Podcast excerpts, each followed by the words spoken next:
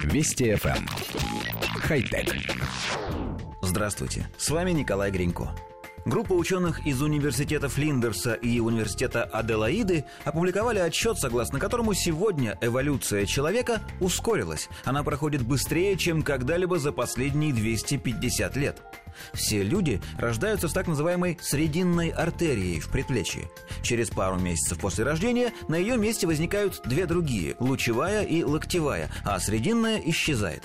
Австралийские ученые изучили медицинские документы и выяснили, что в 1880-х годах у 10% населения срединная артерия в предплечье не исчезала. Люди всю жизнь жили с тремя артериями. К началу 20 века таких людей уже было 30%, а сегодня 35% людей имеют лишнюю артерию в предплечье. Исследователи полагают, что наличие трех артерий стало выгодно нашему организму, поскольку это увеличивает общее кровоснабжение. Вывод ученых таков. Если эта тенденция сохранится, то к 2100 году большинство людей будут иметь срединную артерию. Интересно, что артерия не единственный показатель того, что люди все еще развиваются. Например, все чаще фиксируются случаи, когда люди рождаются без зубов мудрости. Считается, что это происходит из-за того, что человеческие челюсти становятся меньше, и в них остается меньше места для зубов. Еще один пример – маленькая кость с названием фабелла, которая у ископаемых видов обезьян поддерживала коленную чашечку.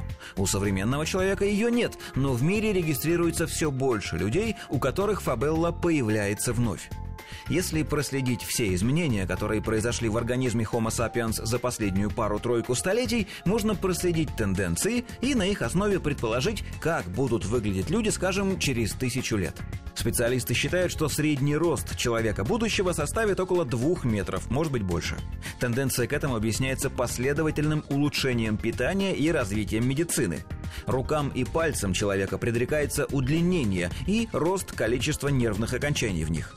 Глаза станут больше, но не из-за гаджетов, как можно было бы предположить, а для более яркой мимики. Поскольку рты станут меньше, при распознавании эмоций люди станут ориентироваться в основном на глаза собеседника. При этом мозг, как ни странно, станет меньше, и в этом уже виноваты электронные устройства. Мы все обширнее пользуемся делегированной памятью, размещая воспоминания не в собственной голове, а на удаленных серверах в виде фотографий и видеозаписей. Запоминать большие объемы информации нам больше не нужно. Производить сложные вычисления в уме тоже. Совсем справится компьютер. Поэтому объем серого вещества в черепных коробках будет неуклонно снижаться. Откровенно говоря, картина вырисовывается не слишком радужная. Мы станем высокими, хилыми существами с морщинистой кожей, потому что солнечного излучения будет больше, с длинными руками и пальцами, крохотными ртами, огромными глазами, и при этом станем глупыми, как золотые рыбки.